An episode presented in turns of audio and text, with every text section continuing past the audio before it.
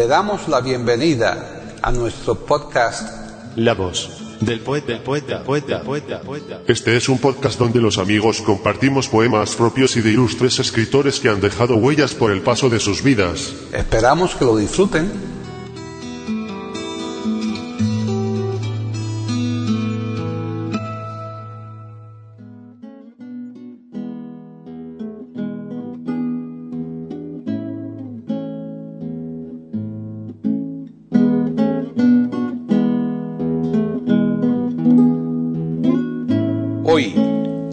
Del poeta de eiberoamérica.com, Paquita Sánchez Calvarro presenta Anati Mistral declamando poemas de varios poetas del siglo de oro.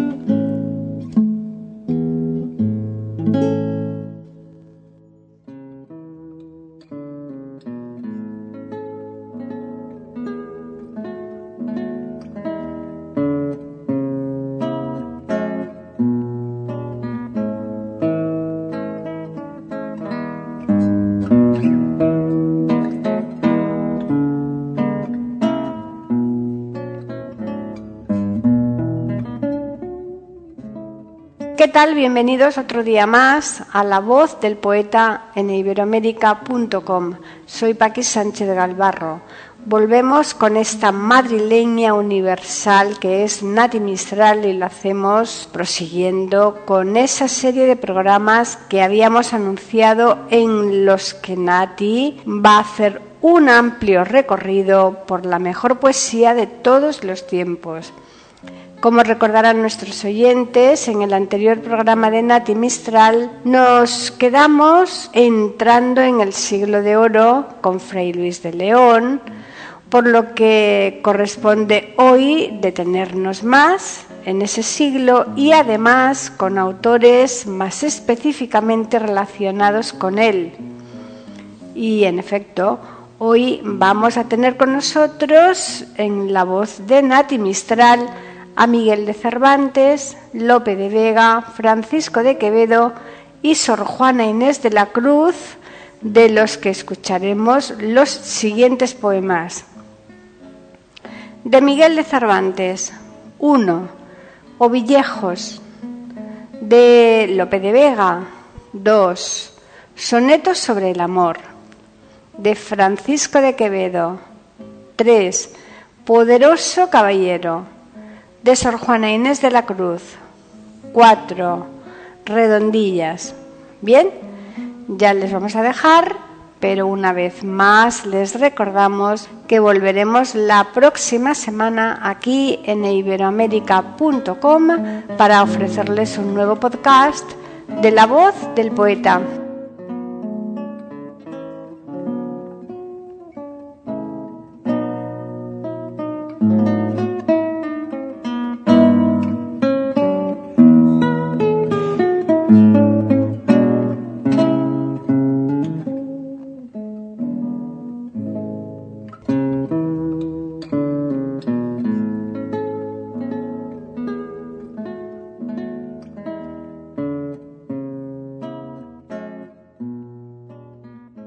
Natividad Macho Álvarez nace el 13 de diciembre de 1928 en Madrid, España. Nacionalidad española. Ocupación actriz y cantante. Seudónimo Nati Mistral. Conocida por su clara y fantástica dicción que le ha llevado a dar recitales de poesía reconocidos por la crítica de autores clásicos. Debe su apellido a Gabriela Mistral, de la que su madre era gran admiradora. Realizó estudios de canto y declamación. Entre sus numerosos premios que ha recibido se encuentran Lazo de Dama de Isabel la Católica, Premio de la Crítica de Nueva York en 1970, Nacional de Teatro, Maite en su categoría de honor en la crítica 2006, Premio de Alcalá de las Artes y las Letras en 2007, Medalla de Oro de las Bellas Artes en 2007, Premio Nacional de Teatro Pepe Gisbert, Premio de la Asociación Nacional de Amigos de los Teatros de España.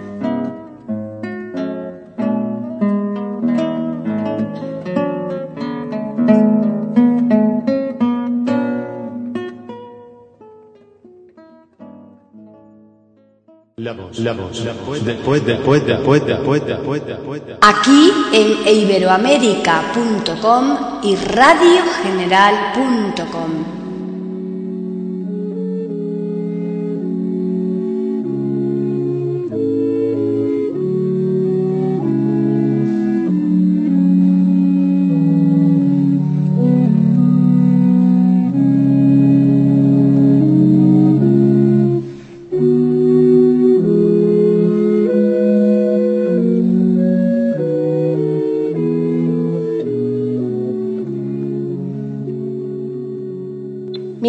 Cervantes Saavedra nace en Alcalá de Henares el 29 de septiembre de 1547 y fallece en Madrid el 22 de abril de 1616.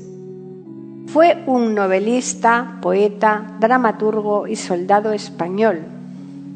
Es ampliamente considerado una de las máximas figuras de la literatura española fue autor del ingenioso hidalgo Don Quijote de la Mancha, novela conocida habitualmente como El Quijote, que lo llevó a ser mundialmente conocido y a la cual muchos críticos han descrito como la primera novela moderna, así como una de las mejores obras de la literatura universal, cuya cantidad de ediciones y traducciones solo es superada por la Biblia. Es muy probable que entre los años 1581 y 1583 escribiera La Galatea, su primera obra literaria en volumen y trascendencia. Se publicó en Alcalá de Henares en 1585.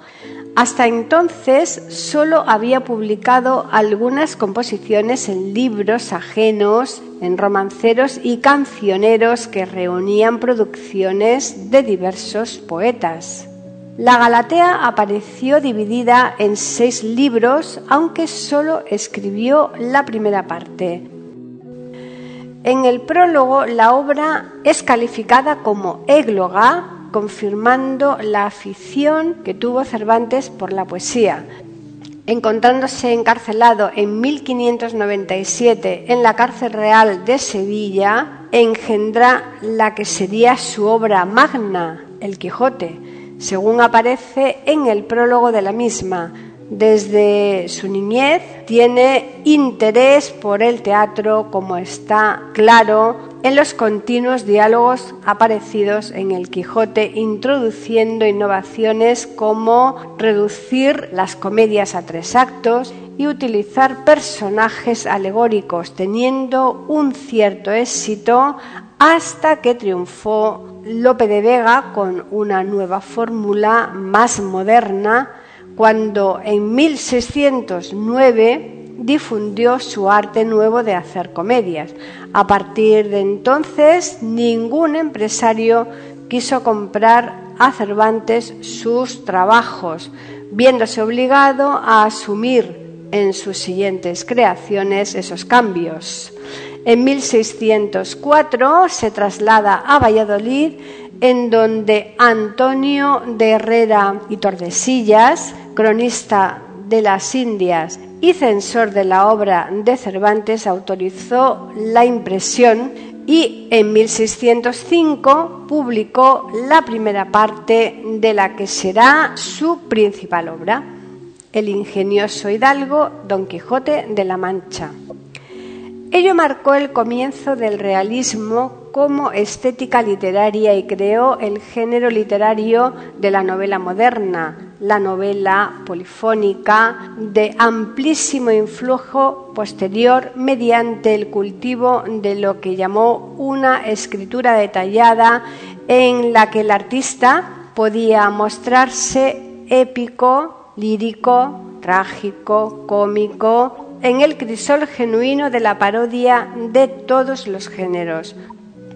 La segunda parte no aparece hasta 1615.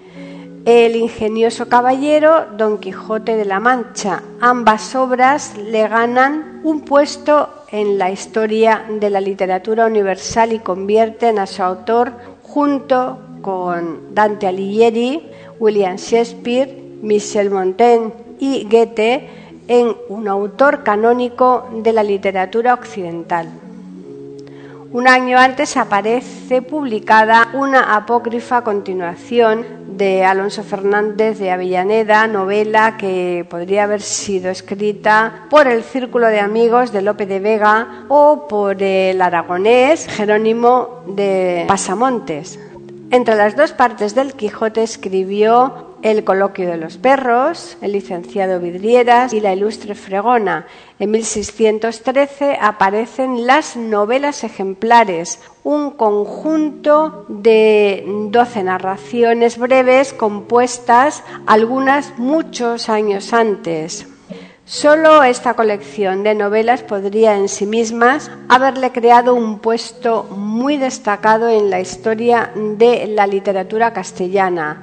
La crítica literaria fue un constante en su obra, aparece en La Galatea, en El Quijote, y a ella le consagró el viaje del Parnaso, 1614, extenso poema en tercetos encadenados. La influencia de Cervantes ha sido tal en la literatura universal que la misma lengua española suele ser llamada la lengua de Cervantes.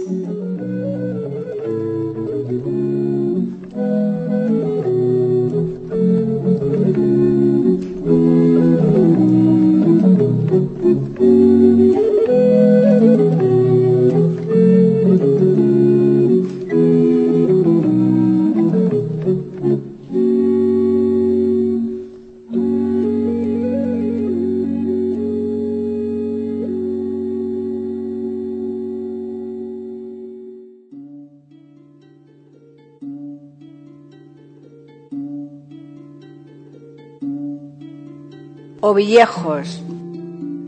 Quien menoscaba mis bienes, desdenes. Quien aumenta mis duelos, los celos.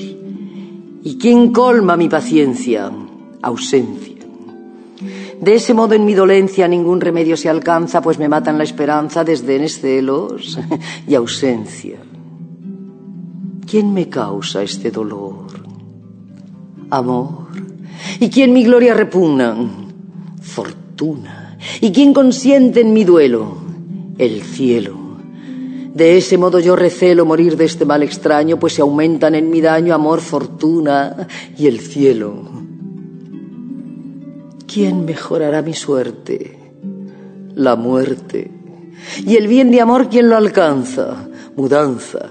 ¿Y sus males quién los cura? Locura. De ese modo no es cordura querer curar la pasión cuando los remedios son muerte, mudanza y locura.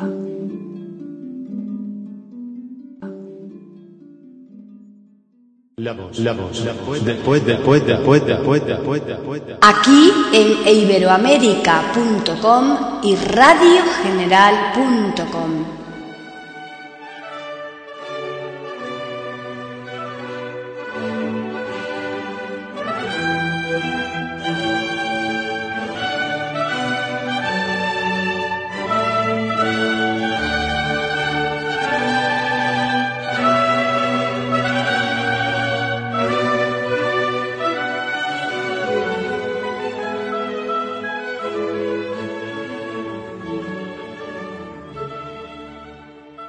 Félix Lope de Vega y Carpio, conocido como Lope de Vega, nace en Madrid el 25 de noviembre de 1562 y fallece en Madrid el 27 de agosto de 1635.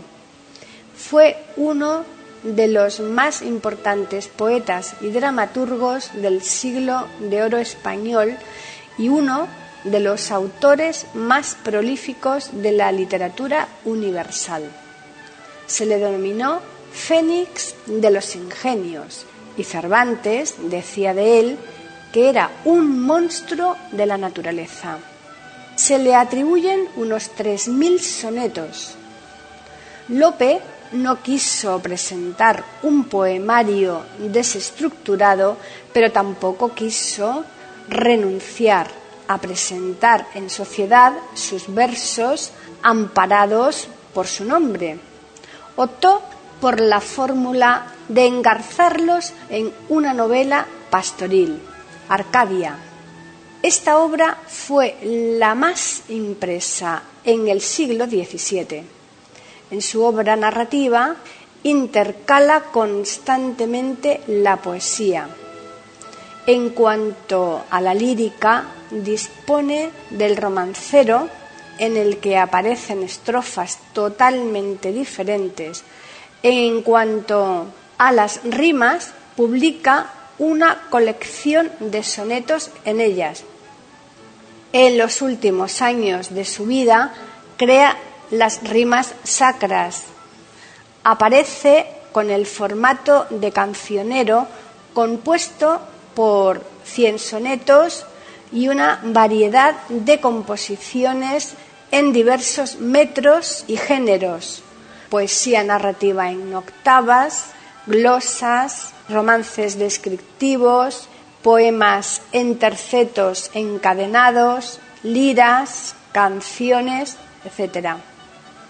La mayoría de las rimas sacras están escritas en primera persona y dirigidas a un tú íntimo. El más celebrado de todos es el 18, que es un monólogo del alma que habla con voces coloquiales y directas a un Jesús enamorado.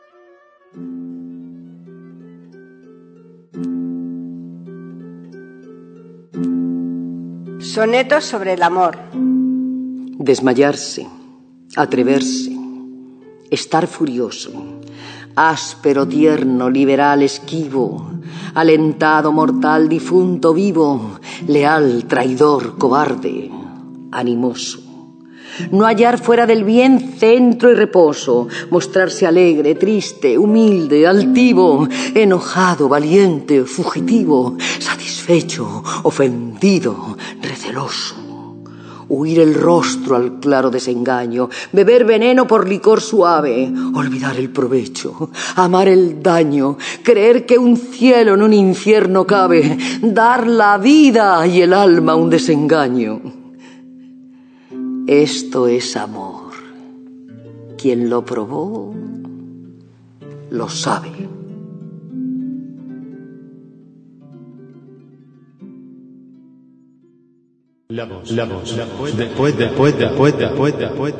Aquí en iberoamérica.com y radiogeneral.com.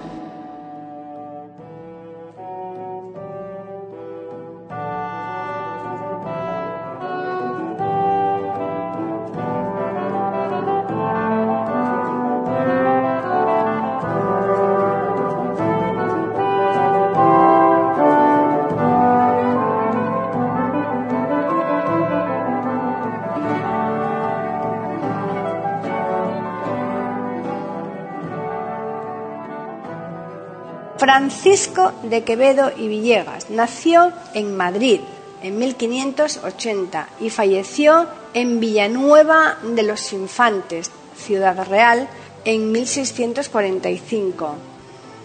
En Valladolid adquiere la fama de gran poeta y se inicia su rivalidad con Góngora. Cultivó todos los géneros literarios de su época, se dedicó a la poesía desde joven. Escribió sonetos satíricos y burlescos, a la vez que graves poemas típicos del barroco. Sus mejores poemas plasman la desilusión y la melancolía frente al tiempo y la muerte. A la profundidad de las reflexiones y complejidad conceptual de sus imágenes se le une una expresión directa, a menudo coloquial, que imprime una gran modernidad a su obra. Precisamente su obra poética, publicada póstumamente en dos volúmenes, tuvo un gran éxito, incluso en vida del autor, especialmente sus letrillas y romances divulgados por los juglares, que supuso su inclusión como poeta anónimo en la segunda parte del Romancero General en 1905. La obra de Quevedo actualmente se considera muy didáctica.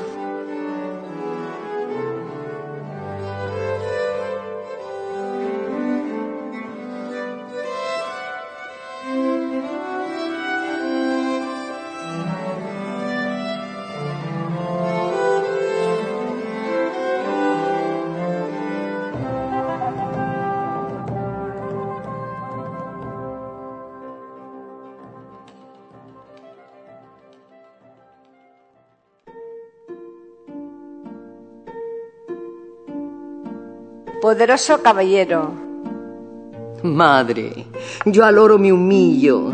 Él es mi amante y mi amado, pues de puro enamorado de continuo anda amarillo. Que pues dobló no sencillo hace todo cuanto quiero. Poderoso caballero, es don dinero. Nace en las Indias honrado donde el mundo le acompaña, viene a morir en España y es en Génova enterrado, y pues quien lo trae al lado es hermoso aunque sea fiero poderoso caballero, es don Dinero. Son sus padres principales y es de nobles descendiente, porque en las venas de Oriente todas las sangres son reales. Y pues es quien hace iguales al rico y al pordiosero. Poderoso caballero, es don Dinero. ¿A quién no le maravilla ver en su gloria sin tasa, que es lo más ruin de su casa doña Blanca de Castilla? Mas pues que su fuerza humilla al cobarde y al guerrero, poderoso caballero, es don dinero. Es tanta su majestad, aunque son sus duelos harto, que aun con estar hecho cuartos, no pierde su calidad. Pero pues da autoridad al gañán y al jornalero, poderoso caballero, es don dinero. Más valen en cualquier tierra, mirad si es harto sagaz, sus escudos en la paz, que rodelas en la guerra, pues al natural destierra y hace propio al forastero. Poderoso caballero es don dinero.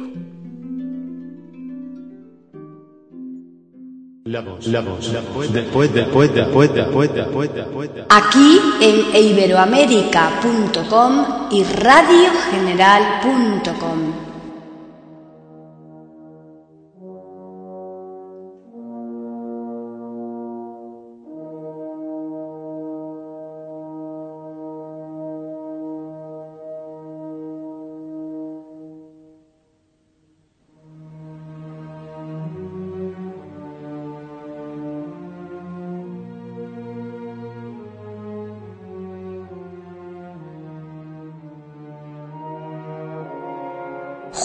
Inés de Asbaje y Ramírez de Santillana, más conocida como Sor Juana Inés de la Cruz, nace el 12 de noviembre de 1651 en San Miguel Nepantla y fallece en Ciudad de México el 17 de abril de 1695. Fue una religiosa y escritora novohispana del barroco en el siglo de oro. Cultivó la lírica, el auto sacramental y el teatro, así como la prosa.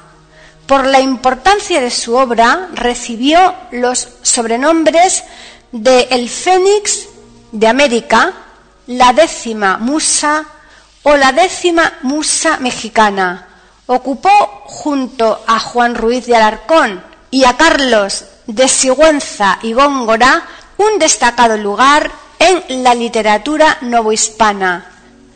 En el campo de la lírica su obra se adscribe a los lineamientos del barroco español en su etapa tardía. La producción lírica es un crisol donde convergen la cultura de una nueva España en apogeo, el culteranismo de Góngora y la obra conceptista de Quevedo y Calderón. En 1691 se ve implicada en una disputa teológica a raíz de una crítica privada realizada sobre un sermón de un jesuita. El obispo de Puebla le contesta con un escrito titulado Carta Atenagórica. La prologó con el seudónimo de Sor Filotea, recomendando a Sor Juana que dejara de dedicarse a las humanas letras y lo hiciera a las divinas, sacando de éstas mayor provecho.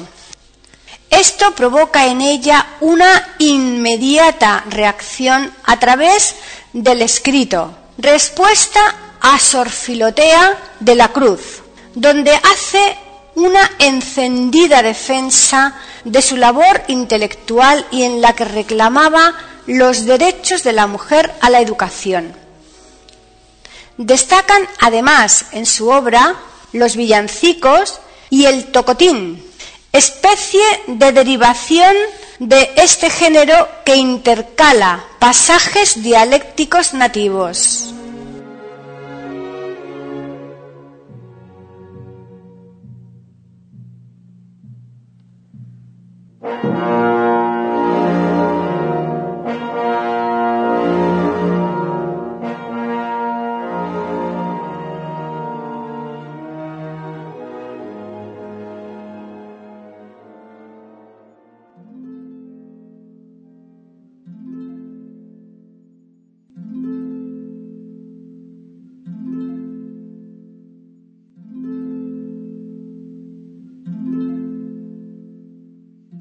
Redondilla. Hombres necios que acusáis a la mujer sin razón, sin ver que sois la ocasión de lo mismo que culpáis. Si con ansia sin igual solicitáis su desdén, ¿por qué queréis que obran bien si las incitáis al mal? Combatís su resistencia y luego con gravedad decís que fue liviandad lo que hizo la diligencia. ¿Qué amor puede haber más raro que el que falto de consejo? Él mismo empaña el espejo y siente que no está claro. Con el favor y el desdén tenéis condición igual. Quejando si os tratan mal, burlando si os quieren bien. Parecer quiere el denuedo de vuestro parecer loco al niño que pone el coco y luego le tiene miedo. Queréis con presunción necia hallar a la que buscáis, para pretendida atáis y en la posesión, Lucrecia. Con el favor y el desdén tenéis condición igual, quejando si os tratan mal, burlando si os quieren bien. Opinión ninguna gana, pues la que más se recata si nos admite es ingrata, y si os admite, liviana. Siempre tan necios andáis que con desigual nivel a una culpáis por cruel y a otra por fácil culpáis. Pues ¿cómo ha de estar templada la que vuestro amor pretende, si la que es ingrata ofende y la que es fácil enfada? Dan vuestras amantes penas a sus libertades alas y después de hacerlas malas las queréis hallar muy buenas. ¿Cuál mayor culpa ha tenido en una pasión errada? ¿La que cae derrogada o el que ruega decaído? ¿O cuál es más de culpar aunque cualquiera malaga? ¿La que peca por la paga o el que paga por pecar. Pues para qué os espantáis de la culpa que tenéis, queredlas cual las hacéis o hacedlas cual las buscáis, dejad de solicitar y después con más razón acusaréis la afición de la que os fuere a rogar. Bien con muchas armas fundo que lidia vuestra arrogancia. Pues en promesa e instancia juntáis diablo, carne y mundo.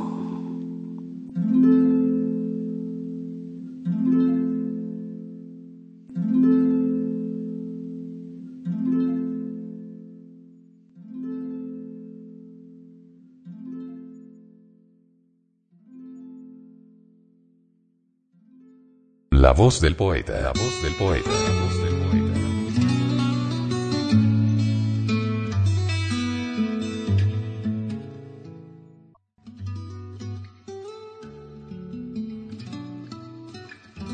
Grabación, edición y musicalización. A cargo de Antonio Verán Elvira. Le damos las gracias por haber aceptado la invitación para escucharnos. Te invitamos a participar con algún poema de tu inspiración O si tienes alguna sugerencia, Escríbenos al correo. Pueden escuchar otros de nuestros podcasts en eiberoamerica.com. Ahora apaguemos la luz y dejemos descansar. La voz del poeta. Mientras exista en el mundo una mujer hermosa, habrá poesía.